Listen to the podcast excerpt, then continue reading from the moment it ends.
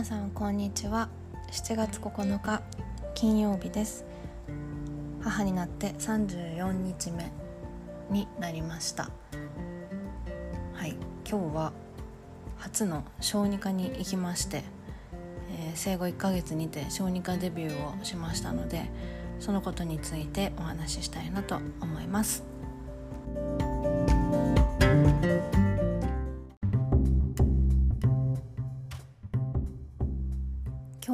朝から小児科に行きました。本当は小児科が開く9時に行きたかったんですけれどもちょっと夜中寝るペースがこうバラバラで短時間睡眠でちょこちょこしか寝れなかったのでちょっと車を運転するのに眠気が来たら嫌だなと思ってあのたっぷり寝てから、まあ、10時過ぎぐらいに行きました。でなぜ小児科に行ったのかというとあのー、吐き戻しがちょっとここ23日量がすごく多いなって思ったのと1回にこう吐き戻す量がすごく増えていて、ま、ミルクがそのまま垂れてくるっていうような吐き方ではなくてこうヨーグルト状になったような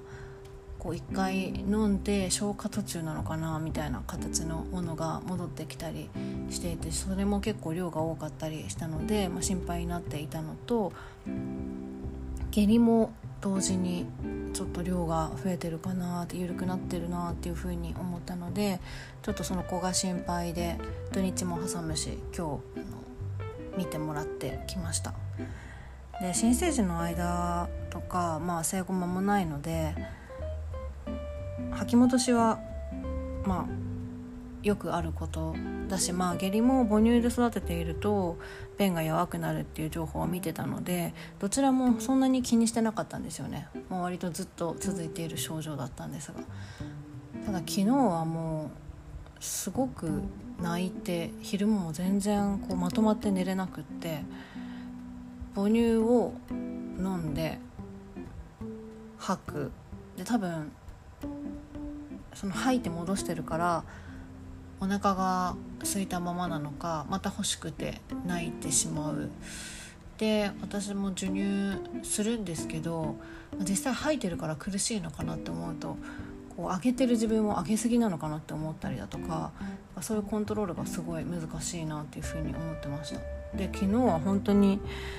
うん日中も夜までずっと泣きが止まらずこうグズグズしていたのでもうなんかそんな状態に私もお手上げになってしまって私のこう気持ち的な部分もかなりあのやられたのであの今日はもう小児科に行って、まあ、もし何か悪かったらいけないしということで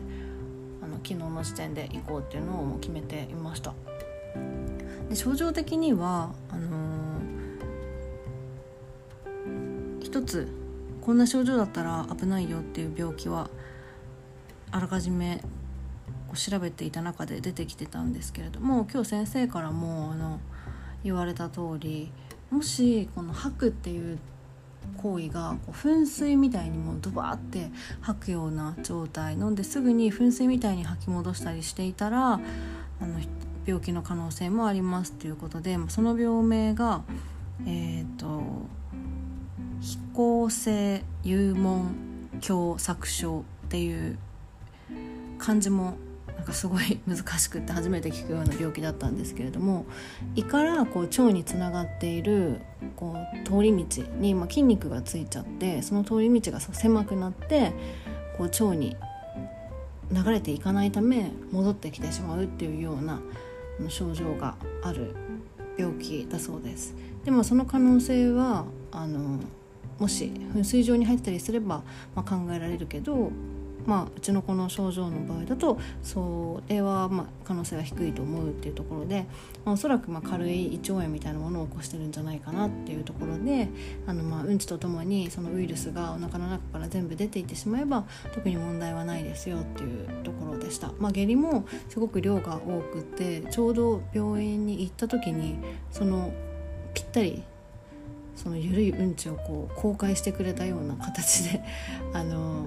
見せてくれたんですけれども、まあ、それでもまだ固形のものが混ざっていたので特に問題はないっていうところで、まあ、新生児赤ちゃん生後間もない場合はやっぱり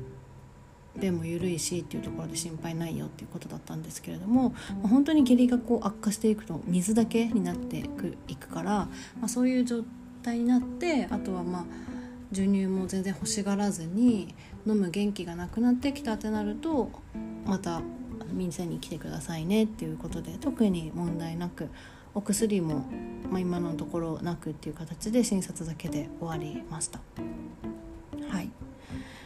でもこれを機にこの非行性幽門狭窄症っていうあのそう症状についていくつかこうネットで調べてたんですけれども一つこう YouTube に実際この病気になってしまった赤ちゃんの様子をママがあのどんな病気なんだよっていうのを説明しながら見せているようなあの動画もありました私 YouTube でこういう病気の情報を得るっていうこう考えっていうかこう認識が全然なかったのであこういうことも YouTube の中から情報として取れるんだなっていうのは今日一つの学びだったなっていうふうに思います。やっぱり病気のこととかって全然わからないから、まあ、似たような症状だったり、まあ、その時に直面しないと知れない情報が多いんですけれども、まあ、一つこんな病気もあるんだっていうことを知っておけば、まあ、可能性として同じ症状が出た時にあのそんなにこう焦らずに済むのかなっていうふうに思います。はい、で今日小児科を選ぶのにもまあ、いくつか近所の中から探したんですが、まあ、今後のかかりつけ医みたいな形になるのか、まあ、どんな風に選ぼうかなっていうところも悩みまして私が自分が小さい時に通っていた家の近所のいわゆる町医者みたいなところの小さな私整形整形外科じゃないか。あの外科によく小さい頃から通っていたんですけれども、まあ、その外科はまあ内科とかもあの一緒に風邪の症状とかも見てくれていたのでそこに行ってたんですがなんかどうやら途中から自分が成長するにつれてなんかその医者が信用ならないようなイメージに変わっていってしまいまして なのでこう小さな町医者っていうところにこうなんかなんて言うんだろうなそんなに信頼が置けない自分がおりまして。なので昔からあってちょっとホームページとかでも情報が出ないようなところっていうのはなかなか私の中では選びづらくて、まあ、いくつかネットで検索した中であのすごく、まあ、施設面でも、まあ、そんなに古すぎずあ、まあ、ホームページの情報でもある程度のなんかこうどんなイメージどんな病院なのかなってイメージできるようなところで 選んだんですが、まあ、意外ともっと小児科って混んでるのかなって思ったんですけど街も23名で時間帯にもよるかなとは思うんですが街も少なくてスムーズでした。でコロナ対策なのか、まあ、受付したら車内で待っていてくださいねという張り紙があって実際に車の中で待っている親子の方もいらっしゃったので、まあ、やっぱりそういった対策もしっかり万全にされているところで良かったなっていうふうに思います、まあ、家から近所なので、まあ、今後もしまたかかることがあって、まあ、先生、まあ、今日の先生すごくいい印象だったので、あのー、相性が良ければこのままかかりつけ医になっていくのかなっていうふうに思っています。はいでやっぱり出かける時っていろいろこう、まあ、例えば履き戻しとかだったら服が汚れちゃって着替える可能性もあるかもしれないとか授乳するかもしれないおむつ替えるかもしれないとかいろんな備えでどんどん荷物が増えていくなっていつも思うんですけれどもまあ、今日出かける中で私今母乳で育てているのであ母乳がこれがミルクだったらミルクの準備もしなきゃいけないよなとかっていうふうに思って、まあ、さらに荷物が多くなるなって思ったんですけど、まあ、母乳だったら、まあ、持っていくとしてもケープ授乳ケープがあれば済むかなっていうふうに思うので、まあ、いつでもどこでもすぐに飲ませられるっていうところもあ母乳の利点だなって改めてあの実感をしています。あの母乳の出はなかなか成長しておりましてあの先日買ったよって言ってた搾乳機もあの日に日に試しているんですけれどもあの10分もしないぐらいであのしっかりと 70ml ぐらい搾乳できるようになってなんかすごく嬉しいです、まあ、搾乳したものがあれば、まあ温めちゃったらもう本当にすぐ授乳できますし、まあ、意外とその方法もスムーズなのかなっていうふうに思います。あとは赤ちゃんが加えると痛いのでですね。はい、まあ、うまく搾乳の授乳と直接の授乳を組み合わせていきたいなっていうふうに思っています。はい。そんな小児科デビューのお話でした、まあ、早く元気に回復してくれることをあサポートしていきたいなと思っています。それではまた。See you!